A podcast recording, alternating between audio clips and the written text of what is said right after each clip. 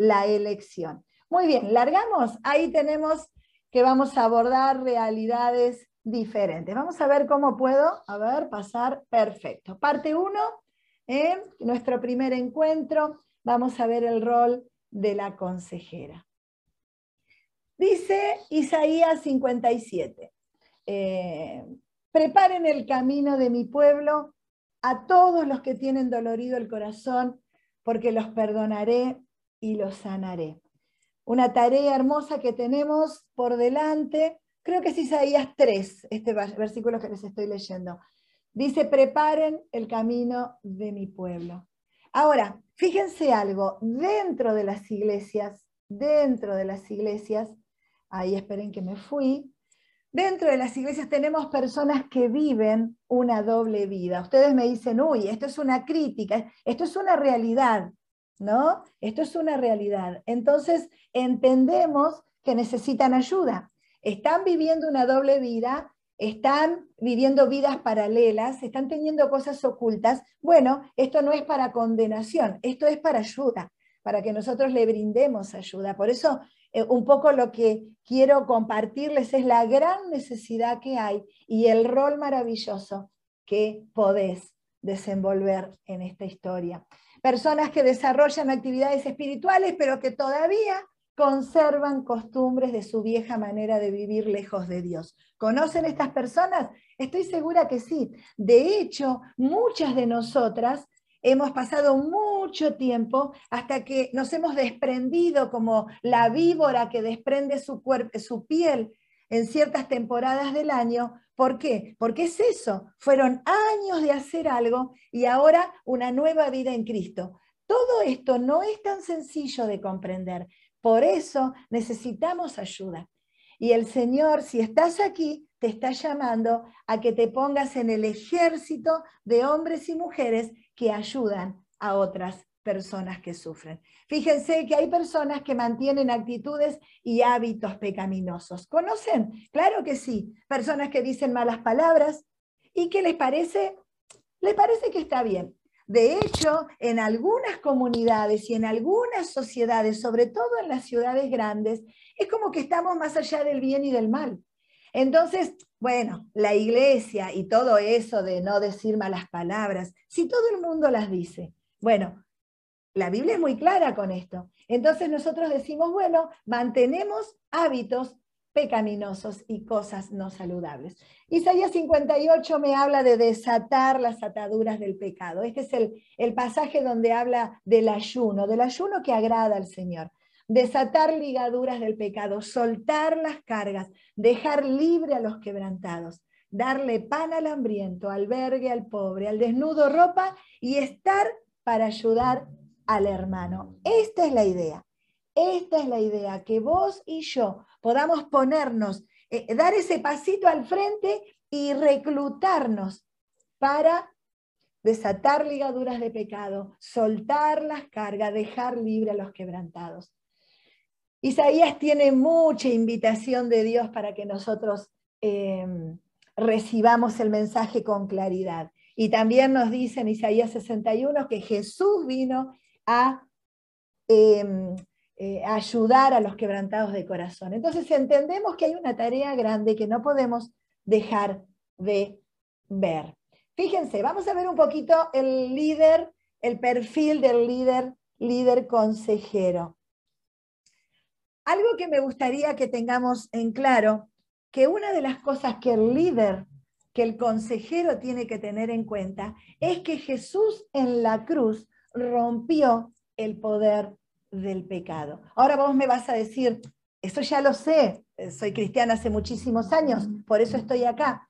La verdad es que nosotros tenemos que entender que esto que estamos diciendo es poderoso y que todavía hay aspectos que no hemos percibido del todo. ¿Por qué? Porque a veces vemos una persona alcohólica y decimos, este no se sana más, este no se recupera más.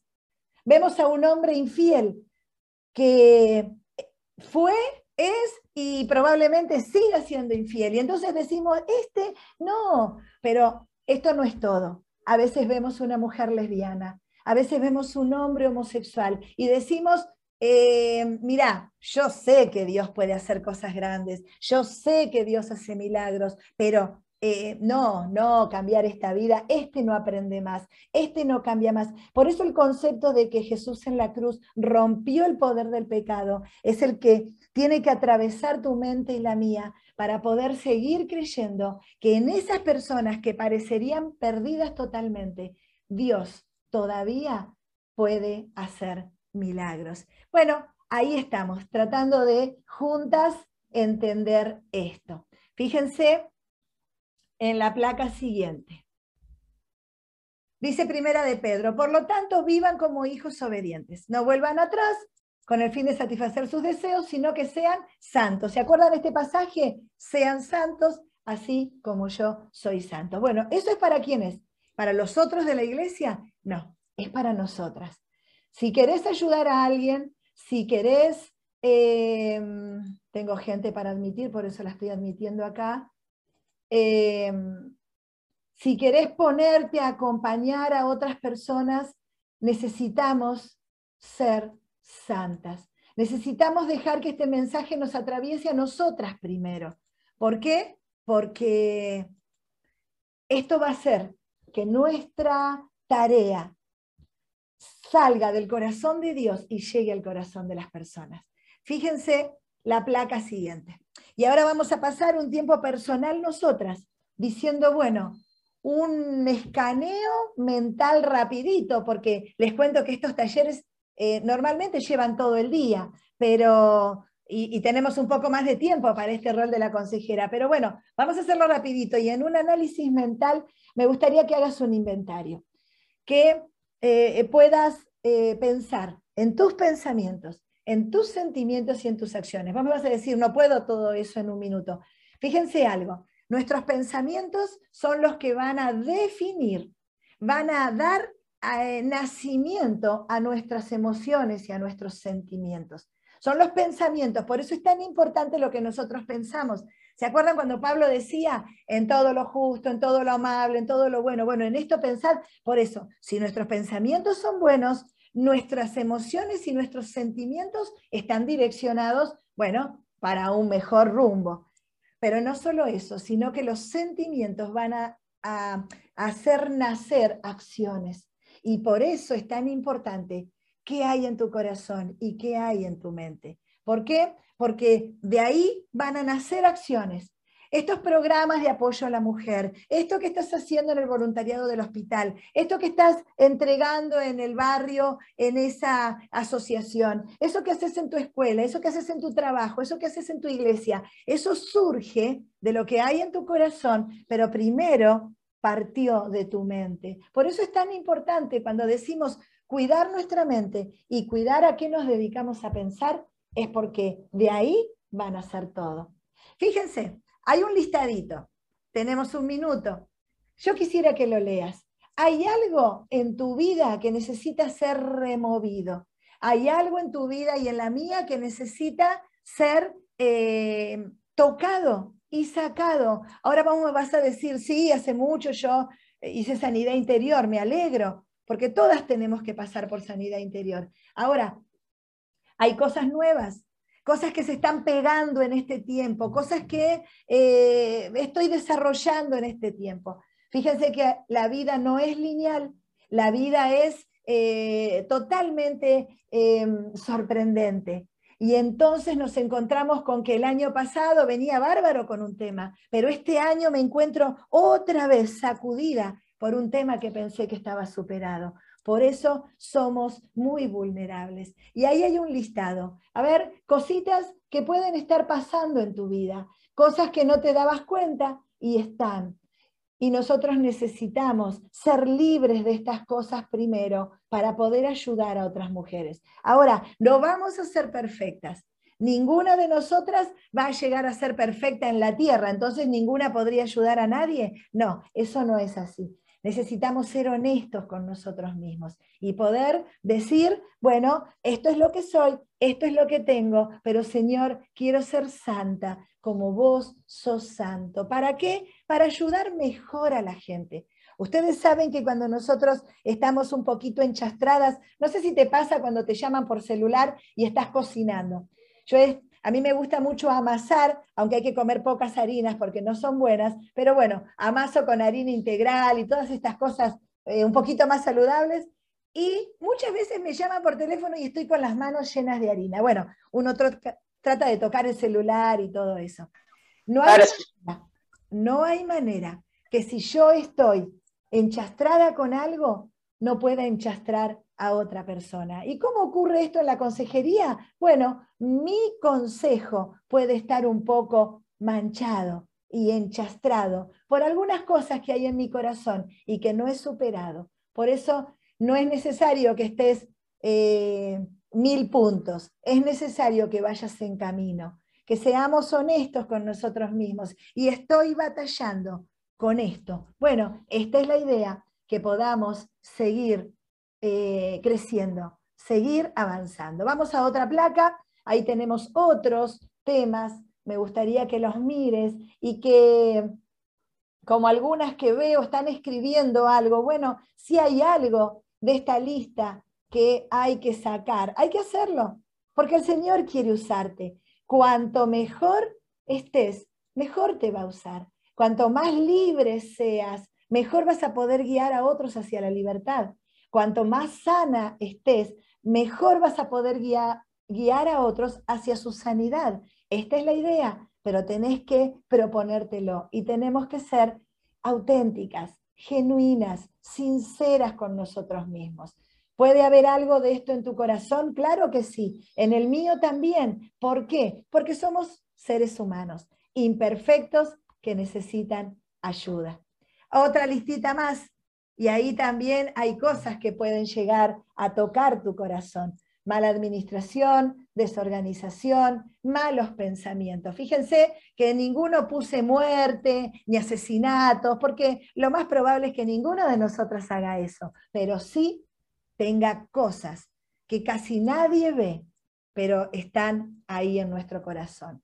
Bien, no entregar mis dones, ¿eh? no ponerme al servicio de la iglesia, no servir a la gente, quedarme con lo que tengo, con mis capacidades, con mis, eh, con mis conocimientos, con mis talentos, quedarme con eso no es bueno. Por eso te invito a que puedas dejar que Dios te toque en este día y puedas usar esa lista para bendición de tu corazón. Isaías 61 dice que el Señor soberano está sobre mí. Dice, ¿por qué? Porque me ha ungido para llevar buenas noticias. Me envió a consolar los corazones quebrantados y a proclamar a los cautivos libertad. Esta es la idea. Por eso nuestra tarea como consejeras, dar palabra de esperanza y de consuelo.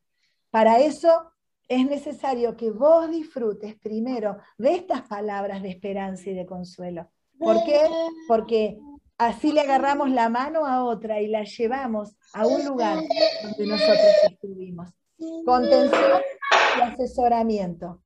Esa es nuestra tarea, dar palabras de esperanza y de consuelo, pero también de contención y asesoramiento. Ahí le pido a algunas que si pueden silenciar el, su micrófono, así pueden, no escuchamos los sonidos ambientes. ¿eh? Fíjense, características del consejero. Y esto es para nosotras. ¿eh? Eh, el consejero es íntegro.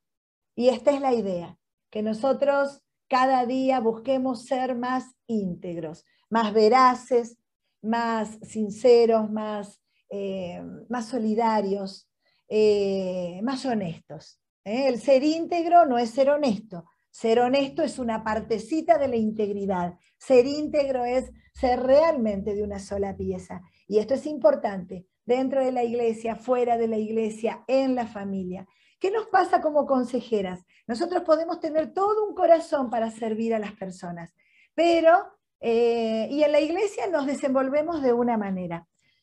Pero en nuestra vida familiar a veces hay áreas que están en zonas grises o zonas oscuras que necesitan ser revisadas.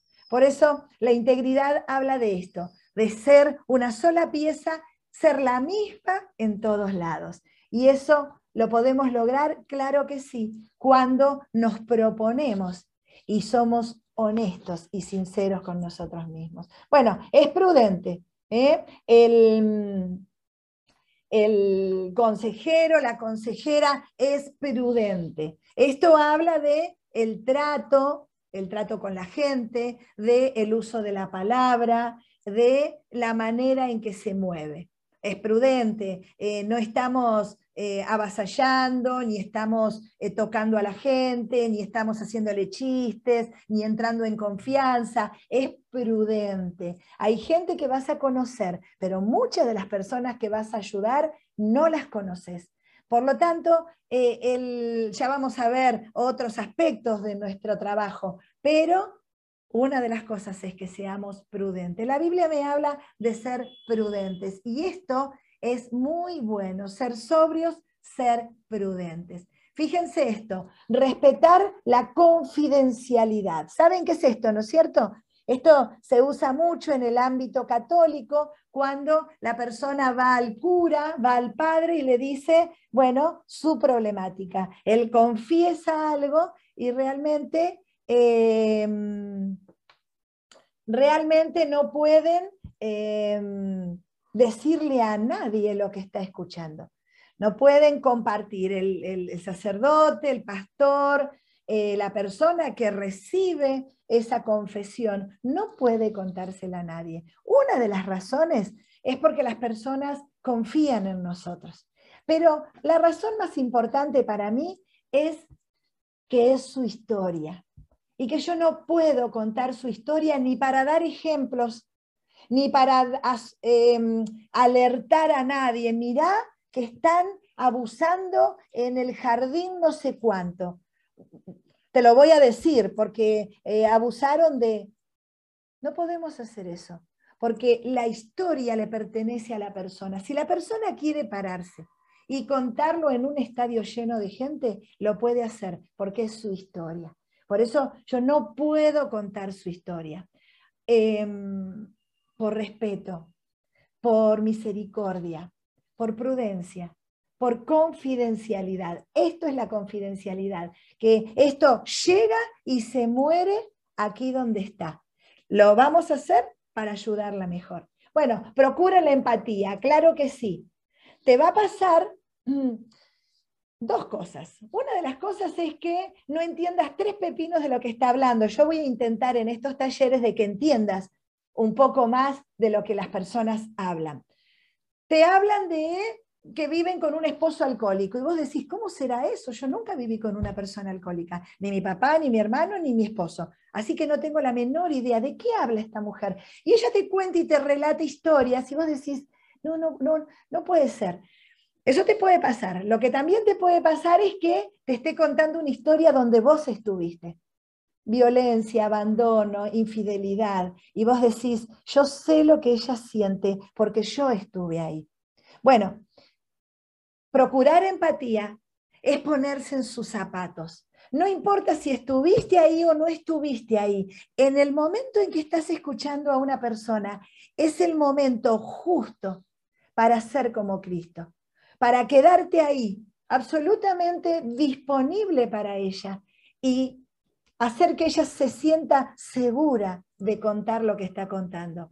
Esto es la empatía, permitirle un ámbito de seguridad, un lugar de confidencialidad, pero un lugar de comprensión. ¿Por qué? Porque pasé lo mismo que vos y yo te entiendo, pero también puede ser que no pasé lo mismo que vos y eso no importa, porque aquí hay alguien más que nos va a ayudar y que es el Espíritu Santo. Por eso yo les cuento que hago eh, consejería terapéutica hace muchísimos años eh, con gente cristiana y no cristiana. Saben que mi orientación es cristiana, pero ellos saben que vamos a tratar de entender su problema desde su lugar, desde su corazón, desde su realidad.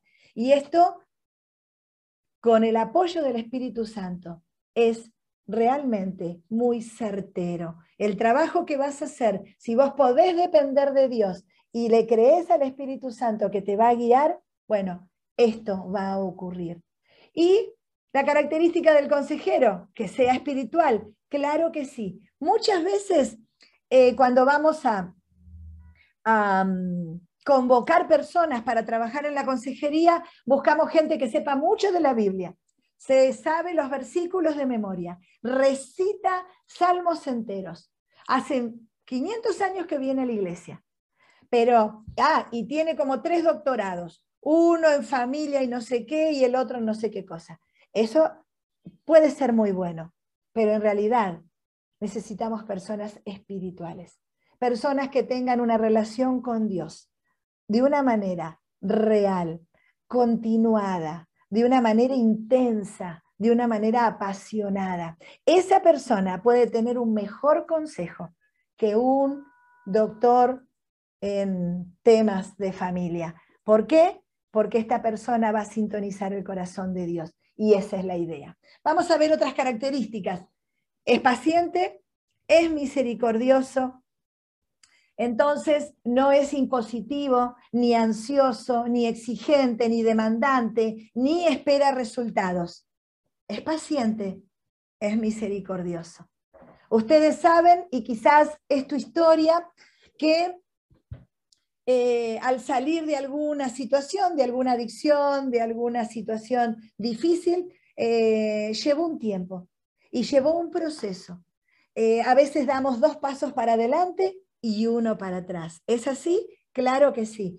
Y a veces cuando esto pasa en nuestras vidas, bueno, yo, yo lo viví así, pero a las otras personas las apuramos, nos enojamos, nos molestamos y le mostramos nuestra eh, ansiedad de que haga lo que le digo, de que cumpla lo que le pido. Y muchas veces la gente no lo hace. Entonces, ¿cómo debemos ser pacientes y misericordiosos? Tal cual Jesús que va a esperarnos una y otra vez cuando nosotros nos vamos y volvemos. Y cuando nos dice algo, lo pensamos y después hacemos cualquier otra cosa, bueno, Jesús qué haría? Dios qué haría? Nos volvería a recibir. Nosotros también tenemos que ser pacientes y misericordiosos. Una característica del consejero es que ame a la iglesia. Muchas veces de estas personas que te digo, cuando uno piensa, bueno, voy a elegir un grupo para trabajar en la consejería. Bueno, sí, aquel, abogada, eh, no sé qué cosa, la otra, licenciada, maravilloso. Los títulos son maravillosos, pero chicas, necesito algunos elementos específicos para la consejería. Y uno es este, que ame su iglesia. ¿Saben por qué? Porque nosotros solos, solas, no vamos a salvar a nadie. Nosotros vamos a dar un mensaje de salvación, un mensaje de sanidad, un mensaje de libertad, pero Necesitamos una congregación que nos apoye, que nos ayude, que reciba a la persona, que la incluya, que la ame, que la haga crecer, que la haga brillar. Y todo eso nosotros solas no lo podemos hacer. Por eso los ministerios para la mujer vulnerable en las iglesias tienen que ser eh, visibles, tienen que estar articulados con otros ministerios, tienen que estar em, eh, siendo conocidos por toda la iglesia. Nosotros hemos pasado por muchas iglesias, llevamos 30 años de pastores. Eh, hay iglesias que tienen sanidad interior escondidita, nadie sabe. No sé cómo llegan algunos elegidos para recibir sanidad interior. Y esto no debe ser así. En la Alameda, en la iglesia donde está funcionando la Casa de la Mujer, eh, que está dirigiendo Paola Aznares en este tiempo de Aznares, ella, eh, bueno, tiene un grupo, un grupo de consejeras que articula con Celebremos la Recuperación, que articula con el Ministerio de Niños, que articula con eh, ACASA, otro ministerio que trabaja en la restauración y en la prevención de eh, abuso sexual. Bueno, Así trabajamos muchísimo mejor y así podemos ayudar a la gente de una manera mejor. ¿Cómo es una consejera? Humilde. Nosotros necesitamos ser humildes, humildes para seguir creciendo, como dice ahí abajo, humildes para articular con otros, humildes para escuchar a la persona que sufre, humildes para saber que la tarea no depende de nosotros ni termina en nosotros, sino que somos instrumentos en las manos de Dios. y ahí va un poquito algunas características, que somos las consejeras instrumentos justamente en las manos de Dios. No hacemos las cosas porque soy eh, psicóloga social o terapista. No, yo soy un instrumento en las manos de Dios y todo lo que aprendí lo voy a poner al servicio de Dios. Pero en realidad soy un instrumento, soy un martillo, soy un, un destornillador, soy una pinza en las manos de Dios. Él va a hacer conmigo lo que crea necesario. Por eso nosotros somos un eslabón en el proceso. Fíjense que hay gente que escuchó el domingo un mensaje y después en la semana te va a pedir una charla para que vos la ayudes. ¿Por qué pasa esto? Porque algo ocurrió el domingo, algo va a ocurrir con vos en ese proceso de consejería y después algo ocurrirá cuando vaya a ser un proceso de recuperación de sus adicciones y después algo ocurrirá en el Ministerio de Niños cuando sus hijos reciban contención y apoyo. Bueno, somos un eslabón. Y algo interesante es que somos vulnerables. Muchas cosas de lo que a la gente le pasa, nos pasa a nosotras también. Muchas cosas las hemos vivido, pero muchas cosas pueden ser que las vivamos. Por eso el consejero no se para en un lugar, en un pedestal, dando eh, consejos e instrucciones a otra persona, sino que se para al lado para decirle que a nosotras también nos pueden pasar esas cosas. Bueno, sugerencia, si algo que te está contando la persona que te pide ayuda es lo que a vos te pasó, bueno, no te pongas a contarle toda tu historia porque a veces los tiempos no nos dan. Lo que tenemos que hacer es guiarlas para que puedan salir adelante. ¿Qué somos nosotros también? Puentes. Somos puentes entre Dios y las personas. Somos puentes entre la iglesia y las personas. Somos puentes entre sus familiares. Somos puentes entre la sociedad que espera que ella entregue lo que tiene y su realidad actual, que realmente está muy dañada y lastimada. Fíjense, ¿trabajamos en qué? En su autoestima lastimada. ¿Qué hace la consejera? Bueno, muchas veces prevención, pero normalmente eso ocurre en los talleres, en las conferencias que damos, hacemos prevención. Sí, eso es maravilloso y tenemos que hacerlo mucho más. Chicas, si tienen a alguien capacitado en sus iglesias en abuso infantil, úsenlos. Tenemos que hacer campañas, no una por año, tres por año. Tiene que haber momentos donde los chicos escuchen cómo cuidarse, cómo darse cuenta de que algo no anda bien. Ahora, ¿qué pasa con las consejeras? Normalmente ya llegan quebradas, ya llegan dañadas, ya llegan eh, defraudadas, ya llegan entristecidas, ya llegan dañadas. Por eso necesitamos entender cuál es nuestra tarea. Por eso trabajamos en su autoestima lastimada. Me ha pasado a atender gente que ha sido brillante, pero bueno, pasó 10 años de violencia doméstica con su esposo y ella no tenía realmente eh, fuerzas para enfrentar un, em, un medio laboral. Me dice yo con esta cara, con esta fuerza, con este espíritu que tengo, con este dolor que tengo en mi alma, no puedo volver a enfrentar el campo laboral volver a enfrentarme a mis colegas. Yo no puedo, yo no puedo. ¿Por qué? Porque su autoestima queda tan dañada y aunque tengas tres títulos colgados, no les sirve para nada. Por eso nosotras como consejeras trabajamos en ello y le podemos decir que son tan valiosas porque el Señor murió por ellas y quiere darles una buena vida. Bueno, Dios quiere darle una buena vida. Podemos decírselo, que es hermosa. ¿Le podés decir que es hermosa? Sí, porque nosotros tenemos que cambiar nuestro modelo de belleza.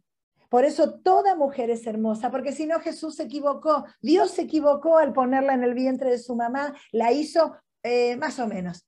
No, nos hizo hermosas. Todas somos hermosas. Dios nos hizo hermosas. Ahora nos hemos creído el concepto de belleza de este mundo y por eso la mujer está tan lastimada. La autoestima se lastima por el peso, se lastima por el pelo, se lastima por las oportunidades que tuvo. ¿Es así? Sí que es así. Ahora, podemos revertir esto en el nombre de Dios, podemos revertir la autoestima lastimada de una mujer. ¿Su vida espiritual deteriorada? Claro. Y díganme, si una mujer se ha casado con un hombre cristiano, con un hombre cristiano que la golpeó por 10 años, ¿cómo está su vida espiritual?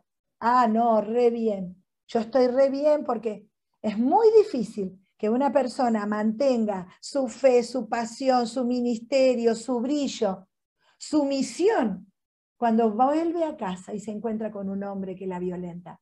Entonces, ¿hay una vida espiritual deteriorada? Sí. Esto hay que trabajarlo, hay que acompañarla, hay que apoyarla y alentarla y volverla a motivar. Yo tengo mujeres muy dañadas en mi consejería y a veces le digo, eh, yo no te pido que creas mucho, porque yo sé que ahora no podés, yo creo por vos. ¿Se acuerdan los amigos que bajaron por el techo al enfermo para que Jesús lo sane? Bueno, necesitamos fe, fe que se contagie a otros. Y me encanta decirle, yo creo, pero eh, sé que tu fe va a ir creciendo, tu fe va a ir reforzándose en este tiempo. Mientras tengas fe para hoy, solo por hoy, por este día, para salir adelante, yo sé que vas a salir de la situación en que estás. Pero no importa cuánto crees vos hoy, yo creo por vos y voy a acompañarte hasta que puedas salir adelante.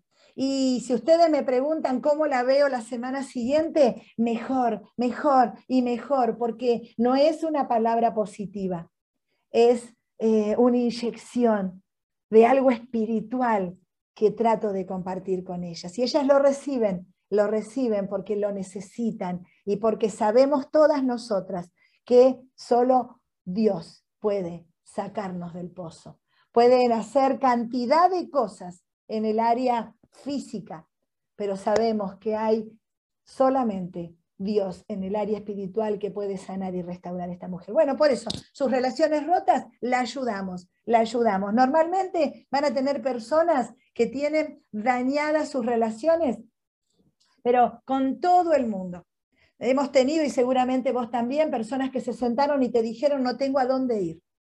Resulta que tiene madre, padre, hermanos, cuñados, tíos y de todo, pero se ha peleado con todo el mundo. Por eso nuestro trabajo es ayudarla a eh, restablecer sus relaciones rotas. Trabajamos en esto.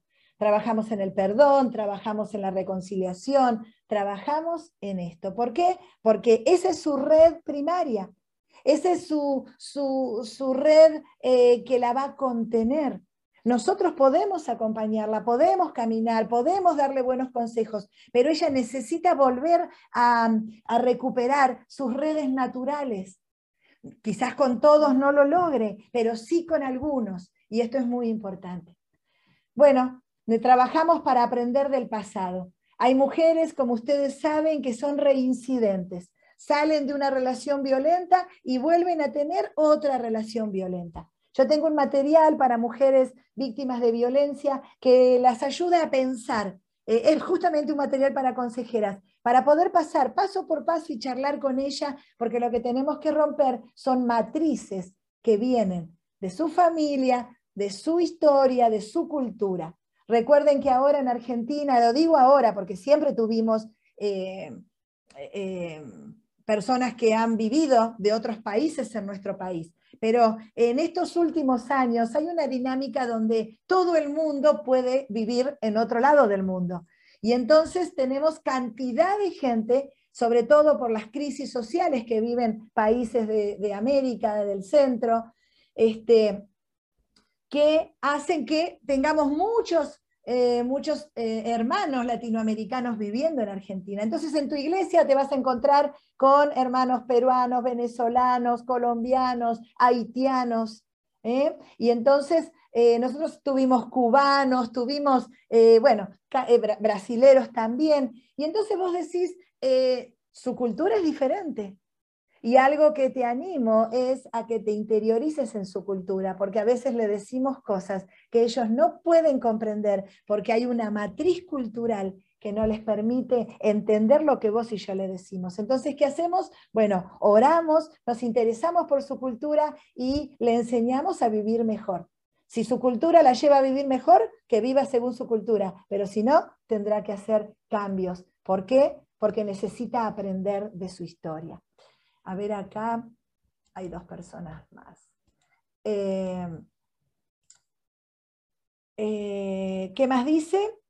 Aprender del pasado. Todas tenemos que aprender del pasado, ¿eh? si no vamos de nuevo a tropezar con la misma piedra. Esto es histórico. ¿Cuántas han hecho lo mismo una y otra vez? ¿Cuántas hemos hecho lo mismo? Entonces decimos, bueno, tenemos que trabajar con ella, aprender del pasado. ¿Qué decisiones tomó? Qué cosas hizo y qué cosas convendría hoy cambiar. Guiamos a tomar decisiones saludables. ¿Podemos hacer eso? Claro que sí. No la obligamos, no somos autoritarias ni imponemos, pero sí guiamos a tomar decisiones saludables. Vamos a ver acá una plaquita más. ¿Qué buscamos? Buscamos a Dios fuente de toda sabiduría. ¿eh? Como dice nuestra constitución, buscamos a Dios. No sacamos agua de nuestra propia cisterna, sino que buscamos a Dios fuente de sabiduría. Por eso sugerencia. Tengo otros talleres que no lo vamos a dar acá, que son cómo iniciar una, una entrevista, cómo trabajar con algunos temas desde la pregunta. Pero um, algo que te voy a sugerir es que invoques a Dios en el comienzo de tu encuentro con ella. ¿Por qué? Porque las personas vienen con un montón de cosas. No solo que podés encontrarte con endemoniadas, podés encontrarte con personas con brujería, podés encontrarte con personas con prejuicios, podés encontrarte con una cantidad de, un abanico lleno de, de posibilidades. Ahora, cuando establecemos ese lugar como tierra santa, el que gobierna es Dios y puedo asegurarte que en 30 años de pastorado, el Señor nunca nos defraudó cuando hemos invocado su nombre y le hemos entregado este lugar. ¿Por qué? Porque aquí Él gobierna y Él va a ser esa fuente del cual nos vamos a nutrir y Él va a guiar el pensamiento. Me encanta orar y decir, Señor, ilumina nuestra mente para entender lo que no podemos entender y que la persona salga de este lugar con, con algo, con algo que viene de tu corazón. Bien, ¿qué buscamos? El bien de la persona y de sus hijos. Fíjense que nosotros no somos psicólogos ni, ni, hacemos cosas raras con la gente. Tampoco buscamos el bien de ellos solos, sino el bien de ella y de sus hijos. Por eso, las decisiones que va a tomar tienen que englobar esto. Porque a veces una persona dice, yo eh, me voy a ir, yo me voy a ir voy a agarrar el bolso, ya lo decidí, porque hay personas que ya vienen decididas, chicas, a hablar con nosotras. Quieren que le digamos, ok, nada más, pero cuando lo empezamos a hacer pensar, uy, ahí a veces no están tan contentas. Pero eh, te dicen, yo voy a agarrar el bolso, tuve un caso que dijo, voy a agarrar el bolso y me voy a ir eh, a Buenos Aires. Y entonces le digo, bueno, eh, ¿y quién está en Buenos Aires? Un tío, un tío mío que yo tengo, este, tengo que averiguar bien la dirección, pero en cuanto la tenga yo... Y le pregunté hacía cuánto que no veía ese tío. Eh, bueno, hacía como cinco años. Eh, en realidad era un tío lejano, pero ella estaba segura que él la iba a recibir con sus tres niños en la casa. Estas decisiones a veces no salen bien. Tenemos que ayudarla a que, como dice la Biblia, quien va a hacer una torre agarra un lapicito y un papel y se pone a ver cuántos ladrillos tiene, ¿no? Nosotros también podemos ayudarla. A veces creemos que tiene mucha fe y entonces va a tirarse a la pileta porque tiene mucha fe. Y esto no es así. Cuando está en juego la integridad de una persona y de sus niños, nosotros tenemos que guiarla para que tome la mejor decisión. ¿Qué buscamos? La paz en las relaciones, la sanidad del corazón, por eso vamos a hablarle del perdón de Dios. La libertad de su pasado. Tenemos que enseñarles, ayudarlas y guiarlas a la libertad del pasado.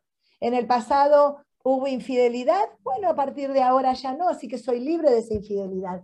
En el pasado hubo maltrato, violencia, abandono. Bueno, eso lo voy a dejar en el pasado. En el pasado hubo eh, humillación, hubo este, daño moral.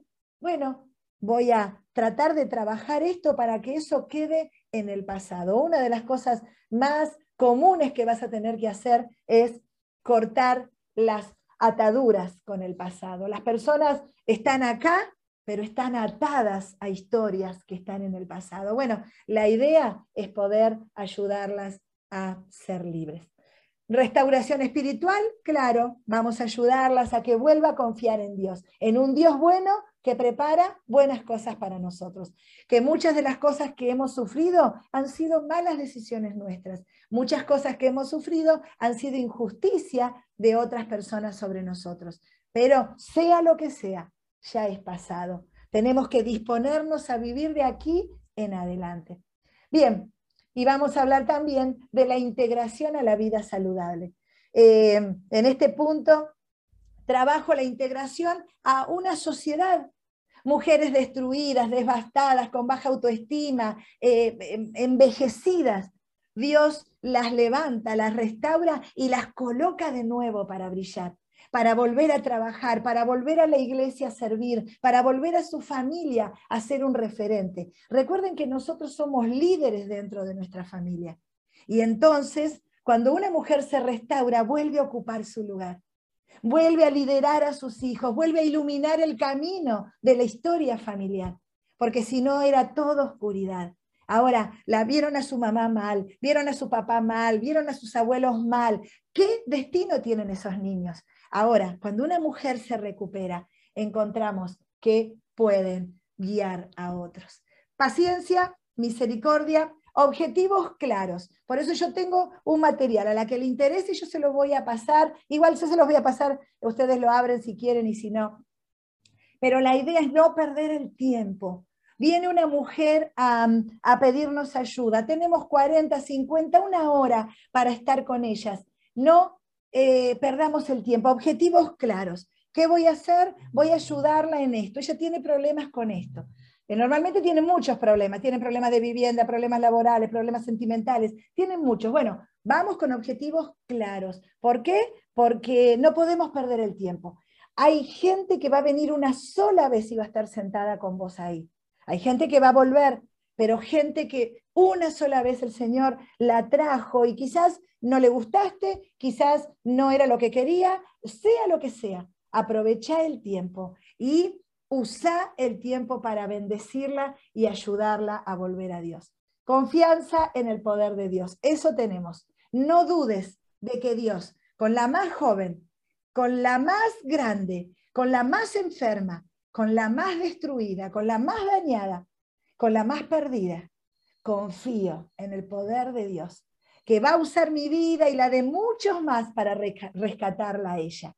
Dios nos atrae con lazos de amor. Y en este tiempo, cuando tengas a alguien para decirle un consejo, Dios va a utilizarte a vos. Tenés un pedacito, es tu minuto de gloria para decir y hacer lo que Dios quiere que hagas. Decile, decirle que Dios la ama, decirle que Dios va a hacer milagros, decirle que algo está por ocurrir porque donde no hay nada, Dios hace un camino. Créelo vos y decíselo a ella, porque esta confianza en el poder de Dios, de Dios va a hacer que ella sea transformada. Muy bien, por eso como consejera, ahí te dejo una plaquita. Tenés que tomar una decisión. Arrepentirte, eh, arrepentirme de mis pecados, ¿eh? que siempre hay alguno por ahí. Hay días que estoy mejor que otros, pero siempre hay alguno por ahí. Pedir ayuda si estás pasando una situación difícil, algo que vos ves que no podés manejar, con tus niños, con tu esposo, con tu trabajo, pidan ayuda. Esto es humildad. El poder decirle a otro, mira, sí, tengo ocho cargos en la iglesia y cuatro títulos colgados, pero hay un problema que tengo. Es esto. No puedo manejar. Ustedes saben que los que hemos pasado por eh, Celebremos la Recuperación, que es un programa que se los recomiendo a las iglesias que no lo tengan, es un programa parecido a los 12 pasos, eh, está basado en los 12 pasos eh, de Alcohólicos Anónimos y esto seguro que sí lo conocen, es un proceso de un año, y a los que hemos podido transitar por esto, entendemos que estamos en un proceso, que todavía no hemos salido. Y entonces cuando nos presentamos podemos decir, yo soy Marta y me estoy recuperando del enojo. Y ustedes me dicen, eh, y pero esto es como una vergüenza, porque vos sos pastora, sos este, eh, esto no queda bien de decir. Bueno, la verdad es que va más allá de quedar bien o no quedar bien. Es una realidad. Y esta realidad es la que me permite ser honesta y sincera conmigo misma y con Dios, pero también con las personas. Todas estamos en proceso. Algunas se dieron cuenta en qué proceso están. Están en un proceso de, recuperación de adicciones, en un, proceso de recuperación de, sus eh, depresiones, de sus sentimientos suicidas. Cada una está en un proceso. Alguna todavía no lo identificó, pero estamos ahí, estamos en proceso de ser mejoradas, de ser restauradas, hasta que lleguemos a su presencia. Bueno, me comprometo a capacitarme para crecer en mi vida espiritual. No te pierdas los discipulados, no te pierdas las reuniones los domingos, no te pierdas los talleres, las capacitaciones, no te los pierdas. Hay algunos pagos, algunos gratis. Estudiá, escuchá, lee, eh, aprende. ¿Por qué? Porque todo lo que vos sepas, todo lo que entre a tu corazón lo vas a usar. Yo a veces vuelvo a releer unos libros viejos y, me encuentro que dice ahí algo que yo estoy diciendo hace mucho, desde que leí ese libro, se quedó grabado en mi corazón y lo uso, lo uso, lo uso, lo uso. Y digo, ahí está. A veces ni me acuerdo de quién es lo que digo. Y ahí está. ¿Por qué? Porque uno se capacita, uno lee, uno aprende y después lo usa para servir. Y bueno, me comprometo a ser disciplinado con el hábito de mi devocional. ¿Eh? Nutrite todos los días porque de ahí va a salir la sabiduría para aconsejar. Bueno, vamos con el embarazo vulnerable. Si se corta, embarazo adolescente, embarazo inesperado, embarazo ¿eh? en vulnerabilidad. Eh, el embarazo adolescente particularmente representa el 15% de los nacimientos que ocurren en el país.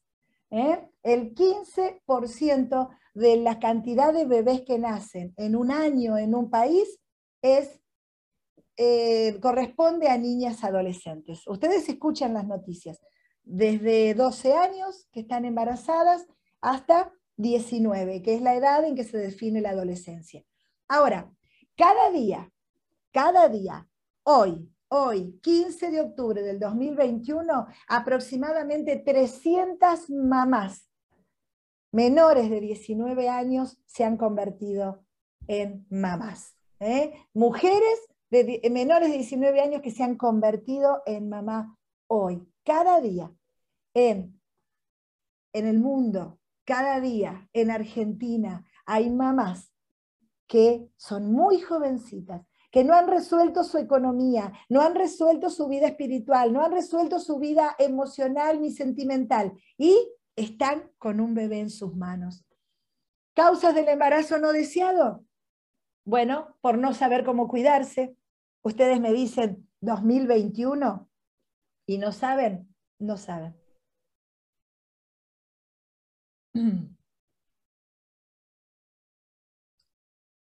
Por no saber cuidarse. Em, muchos mitos, muchas mentiras. Le preguntan a su amiguita que tiene un año más, dos años más. La amiguita le dice cualquier cosa. La amiguita le dice lo que le dijo una vecina, una vecina que no se actualizó, que dice cosas que decían antes las mamás y las abuelas, y por eso corremos muchos riesgos. Yo le cuento que eh, en Mendoza, en Rosario, pude colaborar con una asociación que trabajaba, se llama Todos por Todos, sigue trabajando, gracias a Dios, con el niño vulnerable, víctima de violencia y de abuso sexual en el barrio Toba, en eh, lugares eh, de, mucha necesidad. Bueno, pero no trabajaba solamente la asociación con esto, con estos niños, sino que interactuábamos con eh, el centro de salud, con la directora del centro de salud, con los médicos, con la enfermera, con la administrativa. Había una relación, no solo con ellos, sino con la directora de la escuela, la secretaria y las maestras.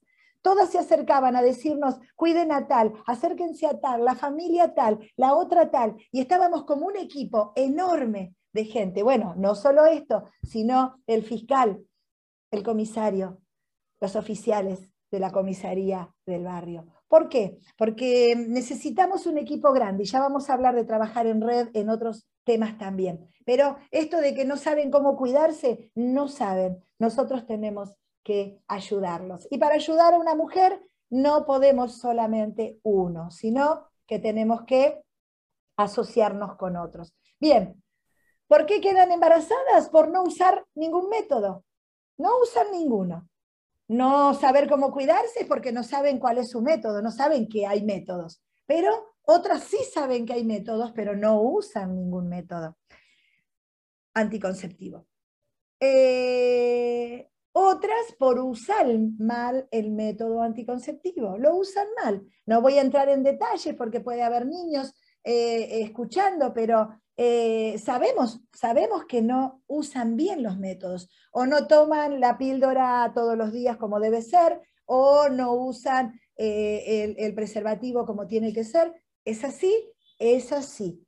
Ahora, el usarlo mal tiene que ver con su ignorancia de no estar capacitada y adiestrada en esto. Por eso, lamentablemente, chicas, en muchos lugares, bueno, se están enseñando estas cosas. Lamentablemente tenemos que hacerlo o tienen que escuchar esto. ¿Por qué? Porque los chicos tienen relaciones. Entonces necesitan cuidarse. ¿Para qué? Para no tener embarazos no deseados, embarazos adolescentes. Esto es tremendo, pero esto ocurre. Si estás trabajando en una horita feliz en un barrio emergente, esto ocurre. Si tenés una fundación como mis hermanas que están en Rafaela, esto ocurre, esto ocurre. ¿Qué podemos hacer? Hasta que se convierten, hasta, hasta, que se aferren a Dios, hasta que crean que la santidad es un modo de vida, nosotros tenemos que ayudarlas a que se cuiden. ¿Por qué decidieron arriesgarse?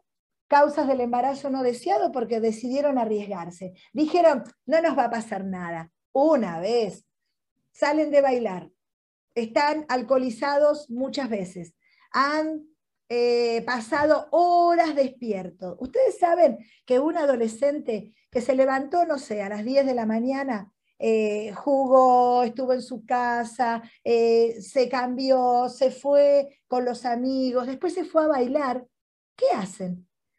Llevan más de 18 horas despiertos.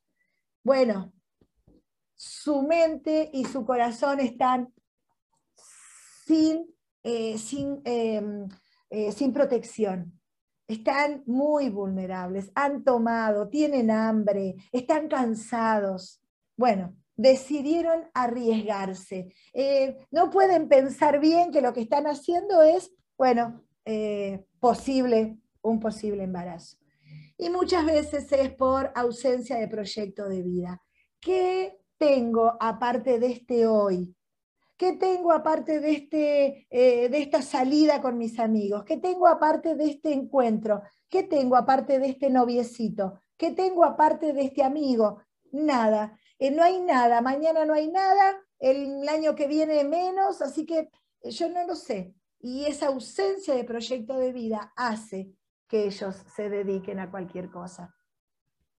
Fíjense, em, otras causas de embarazo no deseado son los abusos sexuales, otras causas son las violaciones, em, actúan bajo presión ¿eh? cuando eh, tienen, es una relación eh, un poco autoritaria, esto es abuso también, por supuesto, pero ellas están cediendo cediendo a un pedido del cual entienden que no pueden ceder. Están cediendo, están aceptando, están dejando que esto ocurra porque entienden que no pueden em, oponerse. Entonces, tenemos ahí que actúan bajo presión, el hombre las convence, le pide no usar nada para protegerse, ella accede o cede para no perderlo o por miedo. Y bueno, y la falta de educación sexual. Ustedes me van a decir, no puede ser que una niña que, eh, sí, puede ser que no lo sepa, sí, hay gente, eh, hace muy pocos semanas atrás me encuentro con dos adultos que me planteaban una situación que si yo se las cuento me van a decir, no, no pueden decirte dos adultos eso. Sí, dos adultos casados, grandes, eh, me estaban planteando algo que, vos decís, bueno, hay una faceta, hay un ámbito que no ha sido, ah, no ha sido adiestrado, no ha sido trabajado. Y bueno, las iglesias tenemos mucho para hacer. Por supuesto, vamos a hablar de la santidad y de cuidarse con eh, directamente eh, la abstinencia. Eh, pero eso dentro de nuestras iglesias y con nuestra gente. Cuando trabajamos con gente de afuera, tenemos que entender que sus realidades son diferentes. Vamos a ver acá una plaquita más. temas para abordar la consejera. Fíjense algo. Muchas jovencitas piensan en ser madres como único objetivo. ¿eh? Eh, dentro de una franja eh, de, edad y dentro de una franja social también, donde justamente no hay proyecto de vida o no está visible la promoción social. Ellas saben que están ahí, no van a terminar su secundario, no van a conseguir trabajo, no, ellas se sienten ya determinadas a que esa es la vida. ¿no? Aparte lo vieron en su mami, lo vieron en sus amigas, lo vieron en sus vecinos, entonces no hay mucho más que me pueda ocurrir a mí.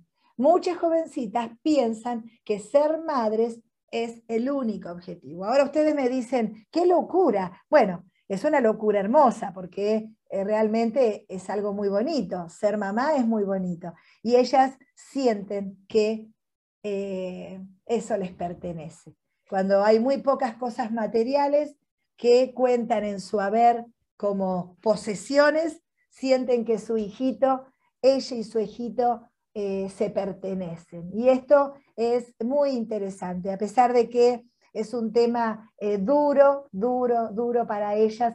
Em, hay que ayudarlas a amar a ese niño, hay que ayudarlas a trabajar en esa relación. ¿Por qué? Porque tienen que aprender a cuidarse. Pero el sentimiento más primario y más básico es este, que tienen em, algo que les pertenece, algo que es de ellas. Por eso muchas veces no ceden a la adopción, que es una propuesta que podemos hacerle. ¿No es cierto? Un embarazo inesperado, un embarazo adolescente, quizás podría ser eh, terminar muy bien siendo un niño eh, adoptado por otra familia. Pero muchas veces esto es muy doloroso para la mamá que sueña con esa eh, personita que ahora le pertenece.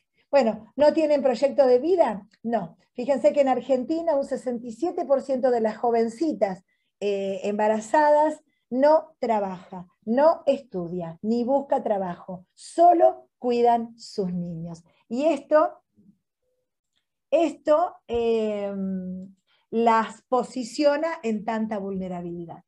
¿Qué tenemos que hacer como consejeras? Trabajar en el proyecto de vida. ¿Qué cosas les gusta? ¿Qué cosas les interesa? En los barrios están funcionando, en los municipios, cantidad de talleres, ellas pueden aprender un oficio, hay eh, posibilidades de hacer cantidad de cosas. Bueno, ayudémosla, guiémosla, eh, podemos darle sugerencias ellas necesitan ideas, ellas necesitan ideas.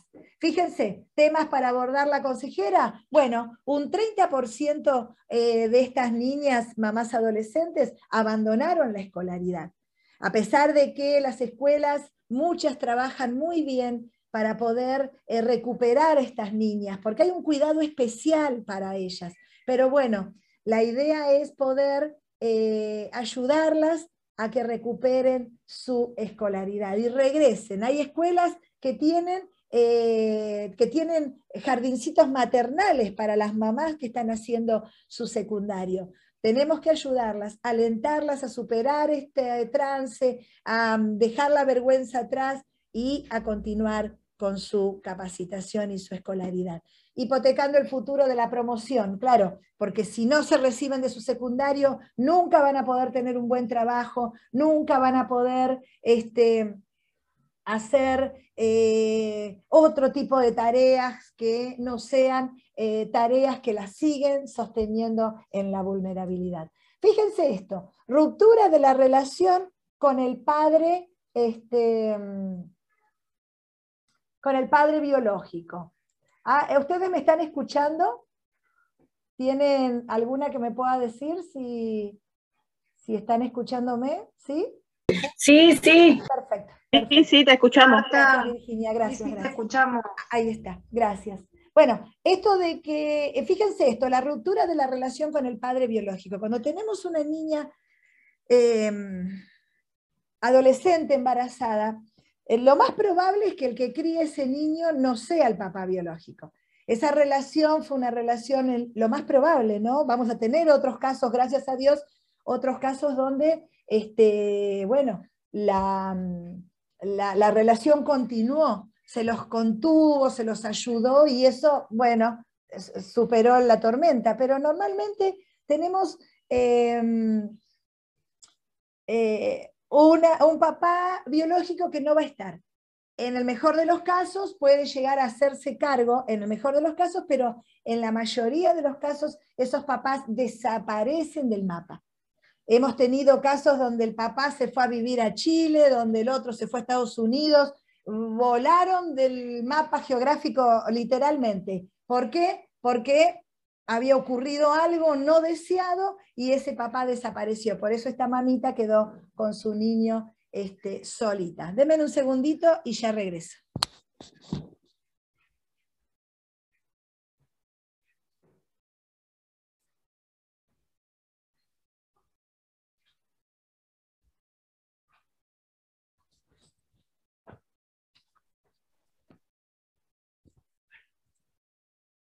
Muy bien, vamos a ver esto del embarazo eh, en menores de 16 años es de alto riesgo. Si hay alguna médica por ahí escuchando esto, alguna obstetra, alguna eh, enfermera, gente de la salud, entienden esto que, que estamos hablando acá. El embarazo en menores de 16 años es de alto riesgo, de alto riesgo para la mamá, de riesgo también para el bebé. Ustedes saben que nacen con eh, bajo peso, eh, por muchas razones, ¿no? Porque ellas no se alimentan bien, porque ellas no se atienden lo suficiente, por eso los centros de salud del barrio hacen un trabajo tan bueno con esto y las iglesias también, ayudarlas a cuidarse, ayudarlas a comer bien, a, asistirlas eh, con, con, con, con comida, con lo que sea, para que ellas puedan entender que es necesario cuidarse. ¿Qué pasa con estos bebés? Nacen con muy bajo peso, corren riesgos,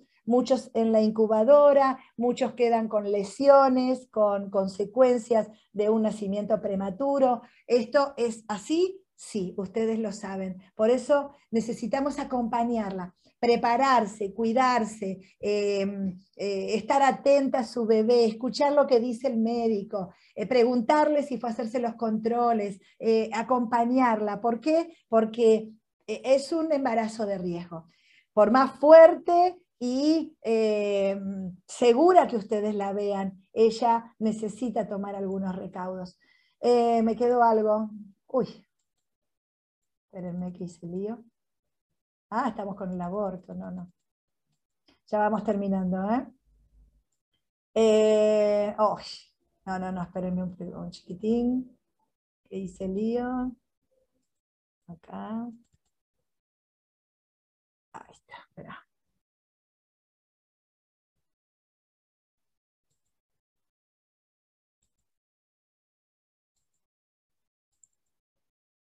A ver si podemos volver. Acá estamos. Sí, señoras. Em, bien, no quisiera que aparezca la pantalla completa, pero bueno. Vamos a ir un poquito más abajo. Eh, bien, no sé qué me pasó. Estamos con el embarazo, ¿me ven ahí? ¿Sí? Bueno, 30%. Eh, ¿Qué estamos hablando? Ahí, el cuidado de su hijo eh, y la relación de amor entre ellos. Esta relación de amor entre, a ver si, ay, ahí está. El cuidado de su hijito y la relación de, amor entre ellos. Aprender a amar ese bebé, aprender a tenerlo em, em, en cuenta, aprender a percibirlo y a darle un lugar en su corazón es nuestra tarea. Muy bien, eh, recordemos esto, con relaciones eh, sin protección es posible enfermedades de transmisión sexual, eh, que ahora se llaman también infecciones de transmisión sexual, la ITS o la ETS, que son normalmente sífilis, gonorrea, el HIV y este, el HPV. ¿Qué es esto? Enfermedades de transmisión sexual. Algunas de estas ya las conocen, otras no. Algunas se curan, otras no. Algunas causan daño irreversible en el bebé y otras no. Sea como sea, ella tiene que estar atenta, tiene que hacerse sus controles, tiene que cuidar de ella y de su bebé. Cosas que se pueden em, favorecer en el bebé para que no nazca con un daño, Irreversible, bueno, hay veces que si se agarra algo en un momento de la gestación, eh, van a ser medicadas, van a pasar por cuidados especiales, pero es necesario detectar si hay una enfermedad de transmisión sexual porque el bebé va a ser la primera víctima. En, sectores vulnerables, el embarazo, la posición en un lugar de valoración y es una salida del abandono y la soledad. Es esto que les decía eh, más temprano, eh, donde ella y su bebé pasan a ser un equipo, y después ella y sus dos bebés, y después ella y sus tres bebés, y después vendrá un hombre que va y viene, y algún otro hombre que aparece y se va. Eh, esta es una historia que se repite y se repite y se repite. Por eso, cuando una mujercita llega a tus manos en la consejería, podemos ayudarla a cambiar su historia, a creer que en Dios todo es posible, que ella tomando buenas decisiones puede cambiar la historia y que eh, hay cosas que dependen de ella, hay cosas que dependen de ella y que ella tiene valor, tiene, no coraje, tiene eh, un valor en su propia vida. Ella es valiosa y su hijo también. Eh, y vuelvo a hacer lío. Bueno, sigo con el aborto. Creo que había una palabrita más ahí abajo, pero no quiero hacer lío. A ver. Ahí está. trabajamos en el valor de la decisión de ahora en adelante. ¿Eh? qué importante es las decisiones que tome. Fíjense, la importancia de pensar bien la nueva relación. ¿Qué pasa con estas eh, jovencitas? Bueno, buscan una persona que las contenga, que las ayude, que las entienda, que las guíe, que les dé económicamente algo. Y muchas veces están al lado de personas que van a pasar eh, muchas veces sin pena ni gloria. Ahora, ayudarla a pensar que la próxima relación que tenga sentimental tiene que amar a su bebé y amarla a ella. Y para eso hay que enseñarle su valor y enseñarle qué es el amor. ¿Qué es el amor? ¿Qué es eh, eh, decirle a alguien te amo, mandarle un mensajito con un corazón? El amor es sacrificio, el amor es esfuerzo, el amor es compromiso. Y esto es lo que tenemos que enseñarles a ella. Bien, llegamos a ver el aborto, ¿me dan? Es cortito. Em, ¿Qué es el aborto? Bueno, no es una novedad, ¿no es cierto? Pero esta es la, eh, esta es la gravedad. Es la muerte de un niño o una niña en el vientre de su madre. Y esto no es gratis. Efectos del aborto, bueno, un deterioro físico permanente. Ustedes me dicen, no, pero yo tuve aborto si no me pasó eso. Bueno, en algunos casos esto no es así. ¿Por qué? Porque tu vida ha sido saludable, porque cambiaste de hábitos, porque te casaste, porque tuviste una familia y porque tuviste medicina y tuviste acceso.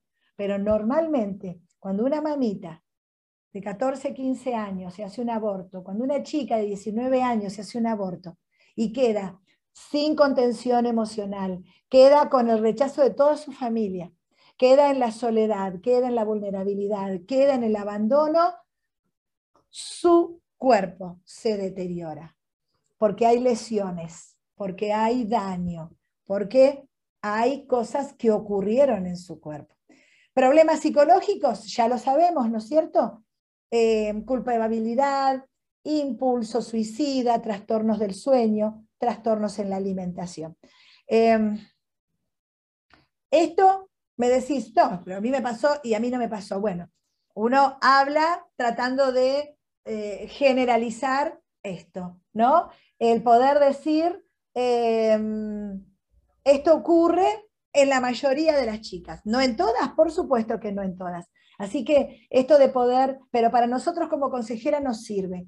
Saber que ella tiene que cuidar su cuerpito de una manera especial. Saber que va a haber problemas eh, psicológicos, sí, eh, va a tener eh, culpa, va a soñar con esto, va a querer quitarse la vida en un momento de depresión. Entonces decimos, tenemos que cuidarla así y tenemos que trabajar estos temas, ayudarla en cada uno de estos temas.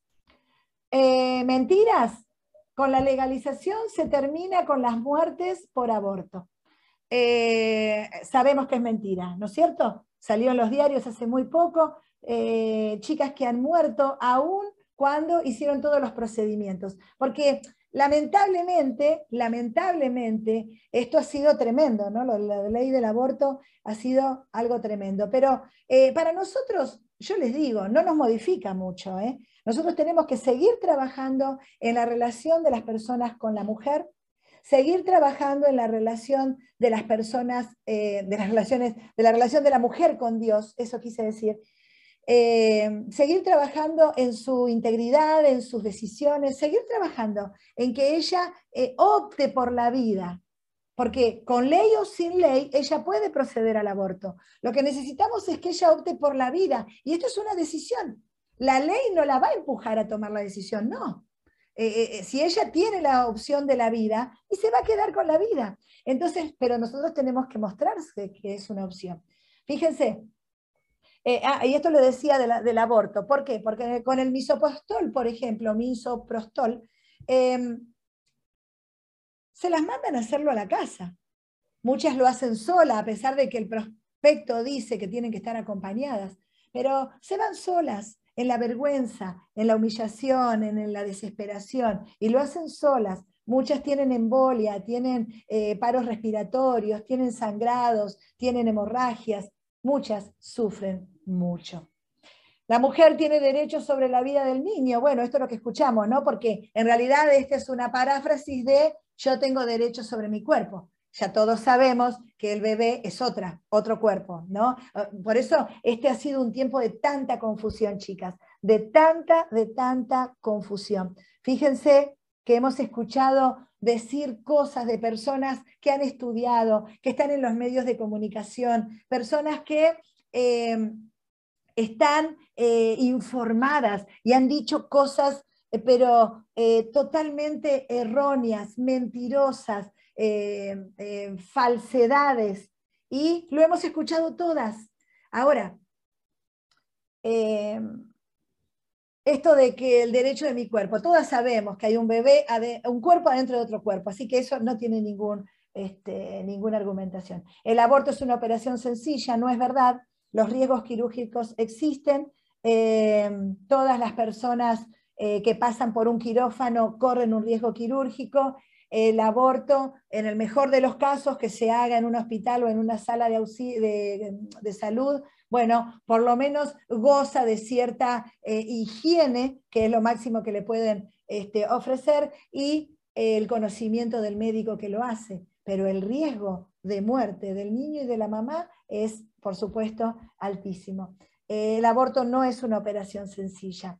Em, bueno, y ni hablar de todo lo que hemos leído y visto en las noticias de que el bebé nace vivo, de que hacen abandono de persona, de que lo dejan en esa, en esa fuente eh, hasta que muera. Hay médicos que están este, em, acusados de abandono de persona y todo esto es tristísimo. Chicas, esto es tristísimo porque médicos que se han preparado para la vida hoy están haciendo abortos. Y la verdad es que eh, siempre pienso en la trampa que el diablo les tendió, porque quizás ese médico no sea la peor persona del mundo, es un trabajador que no tiene, eh, bueno, no tiene muchos valores y que puede hacer cualquier cosa por dinero. Pero la verdad es que muchas veces están en situaciones tan tremendas que tienen que acceder a hacer el, el aborto por eh, porque hay presiones sociales y presiones mediáticas,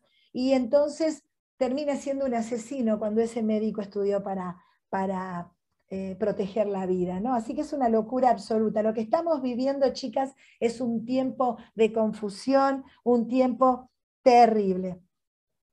Eh, ¿Dónde vamos? Es necesario abortar. Esto es otra mentira. A los niños con problemas porque son una carga. Ustedes saben que en algunos países eh, no existe el niño Down, por ejemplo. En algunos países está eh, legalizado el aborto terapéutico, que le llaman, que también es otra mentira, porque la terapia es un proceso de recuperación de la salud. La terapia es algo que tiene que ver con el mejoramiento de la persona y no con la destrucción de un ser humano, ¿no? Entonces, eh, el, tratamiento terapéutico o el aborto terapéutico ah, eh, eh, permite esto, quitarte de tu vientre un niño que tiene problemas. Bueno, esto es terriblemente doloroso.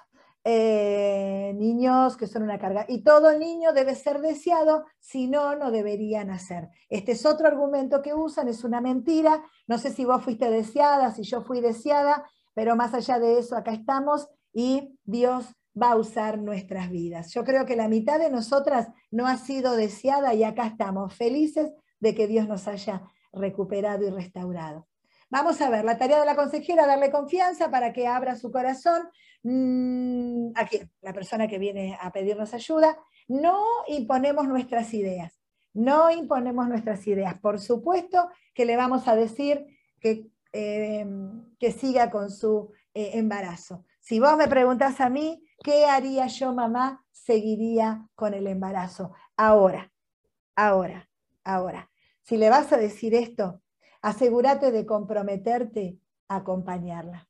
Porque para seguir con ese embarazo ella se enfrenta a su familia, ella se enfrenta a sus compañeros de secundario, ella se enfrenta, ponele que sea más grande, se enfrenta a la realidad. Ella va a tener que, va a tener muchas necesidades económicas y nosotras tenemos que ver cómo podemos ayudarla. Por eso tenemos que trabajar en redes. Eh, no imponemos nuestras ideas, yo tuve muy pocos casos en que dijo, lo voy a hacer, voy a abortar, Marta, y lo hizo. ¿eh? Lo hizo. Después tuvimos que seguir acompañándola, eh, acompañando en su restauración. ¿eh? Indagar sobre los motivos para abortar. ¿Qué te lleva a esto? Porque quizás ahí podemos encontrar que esté equivocada. no, mis papás me van a echar, pero hablaste con tus papás, no, pero yo sé que ellos son duros. Esas son suposiciones. Esas son cosas que ella tiene en su corazón porque, claro, le ha fallado a sus papás. Entonces siente que la van a echar. Todas cosas que ella, eh, eh, ella supone.